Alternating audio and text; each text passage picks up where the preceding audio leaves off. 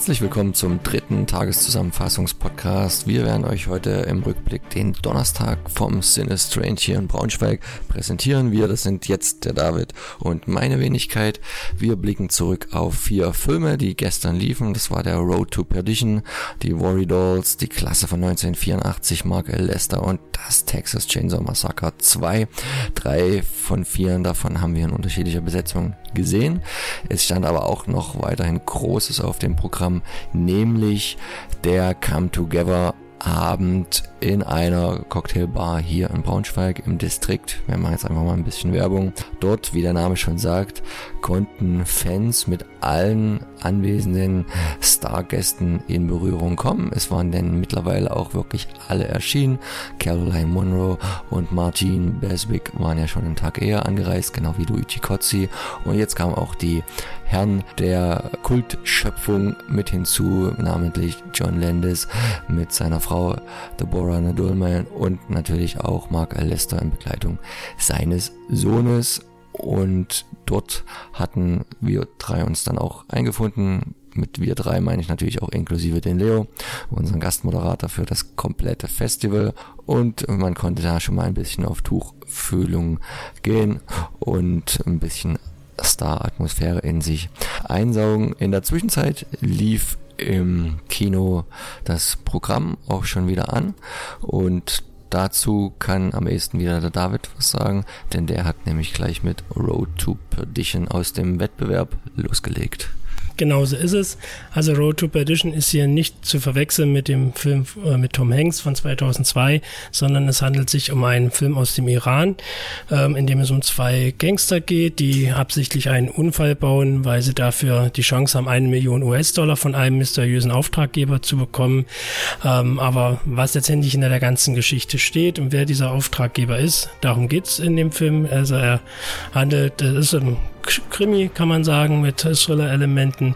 Ähm, ist komplett in Schwarz-Weiß gedreht worden und lief jetzt auf dem Festival in Arabisch mit äh, englischen Untertiteln, was dann leider auch ein bisschen die Verständnisprobleme mit sich brachte, denn die eine Sprache kann man gar nicht, die andere Sprache kann man schon gut, aber man hat halt diese Kombinationen Ton und Untertitel die dann irgendwann dann also zu Abeben der Konzentration leider führten, zumindest bei mir. Aber alles in allem sah die ganze Sache sehr, sehr spannend und interessant aus und ich hoffe doch, dass er vielleicht äh, mal den Sprung auch in die deutschen DVD- und Blu-ray-Regale schafft, sodass man sich den nochmal erneut angucken kann. Ja, Danach gab es dann äh, einen Film, den wir uns leider nicht angeguckt haben, Worry Dolls, aber zumindest unsere äh, Freunde und Außenreporter, wenn man möchte, Lars Johansen, meinte wohl, dass er nicht ganz so gelungen wäre. Danach äh, ging es filmisch dann wieder mit der Klasse von 1984 weiter und dazu sagt euch wieder Max was. Ja, ich muss zu meiner Schande gestehen, dass ich den erstmalig gesehen hatte, aber ich denke, da gibt es auch keinen besseren Rahmen, als das mit einer Einleitung und mit einem abschließenden QA seitens des Regisseurs Mark L. Lester zu tun, so einen Kultfilm erstmalig zu sichten. Ich war sehr positiv überrascht. Er ist ja nun auch gute 35, nach 34 Jahre alt und greift ja dystopisch ein bisschen vor mit einer ziemlich düsteren Zukunftsversion, was so an den Schulen in den amerikanischen Landen demnächst passieren könnte. Zum Teil hat man das ja leider schon in der Realität mittlerweile krasser gesehen.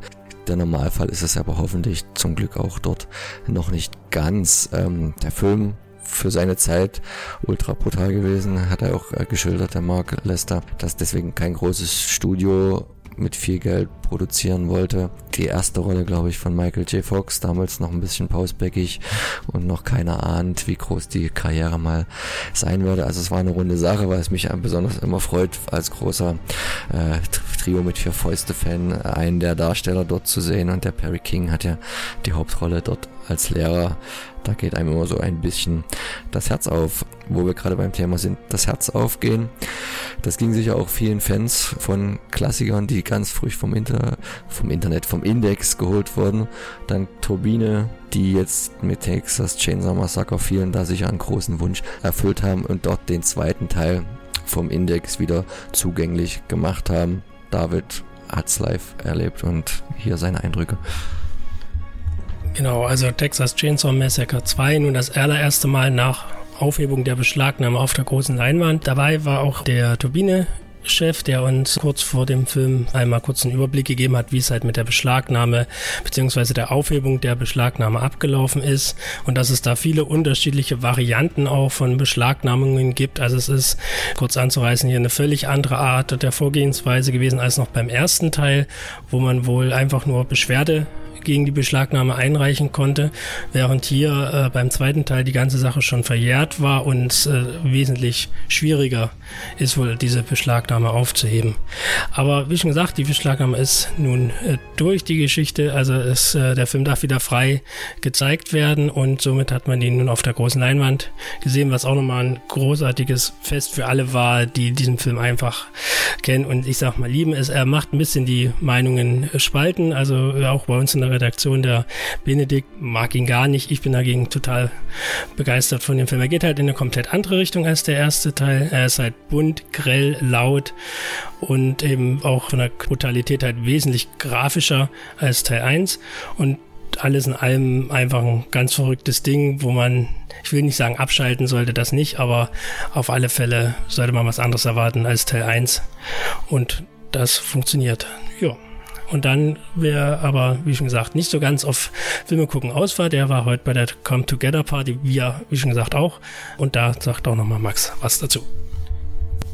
Genau, die Come Together Party war vor allen Dingen gut, um so ein bisschen Atmosphäre aufzugreifen, aber bei aller Star- und Filmpower, die gleichzeitig äh, geboten wurde, war unser persönliches Highlight dann schon am Nachmittag gewesen oder gar schon Mittag, weil dort hatten wir die Chance mit den beiden Namen Martin Beswick und Caroline Munro jeweils ein schönes Interview zu machen. Da haben wir 20, 25 interessante und gute Minuten eingefangen, die wir euch, denke ich mal, dann auch in den nächsten Wochen, Tagen aufbereiten und kredenzen werden, so dass ihr davon auch was habt. Das waren so meine persönlichen Highlights. Vielen Dank danach für nochmal an Leo von Della Morte della More, der quasi durch die Interviews geführt hat und ich mich dann nur ab und zu mal mit einer Frage mit eingeschalten habe. Es wird auch weitergehen mit den Interviews. Wir versuchen für euch alle der Stargäste damit einzufangen, inklusive natürlich auch John Landis, Mark Lester, Luigi Cozzi und vielleicht gibt's noch die ein oder andere Überraschung. Wir werden uns jetzt heute vollkommen dem offiziellen Eröffnungstag hingeben und quasi bald den Party-Marathon beginnen mit dem Eventabend und roten Teppich, inklusive natürlich äh, John Landis mit seiner Thriller Videopräsentation einmal in einem großen Kino Michael Jacksons wahrscheinlich berühmtestes Musikvideo inszeniert von John Landis zu sehen. Ganz große Sache danach von seinem wahrscheinlich populärsten, kultigsten Film Blues Brothers, um im Anschluss dann der coolen Blues Brothers Party mit Coverband beizuwohnen. Die Synchronsprecher, der Thomas Danneberg und der Kollege, der den John Belushi gesprochen hat, sind da und viele andere Gäste. Es wird sicher voll werden. Heute Abend gibt es da noch ein Horror-Highlight für die Leute, die da weniger feierwürdig sind. Zudem sagt der David noch kurz was, der wird sich wahrscheinlich ansehen. Genau, und zwar der Martyrs, das Remake ähm, nach dem französischen Original. Ich bin sehr gespannt, wird hier ungekürzt laufen, während er später leider auch nur gekürzt zu uns kommt. Ja, schauen wir mal, sage ich euch morgen mehr dazu. Bis dahin.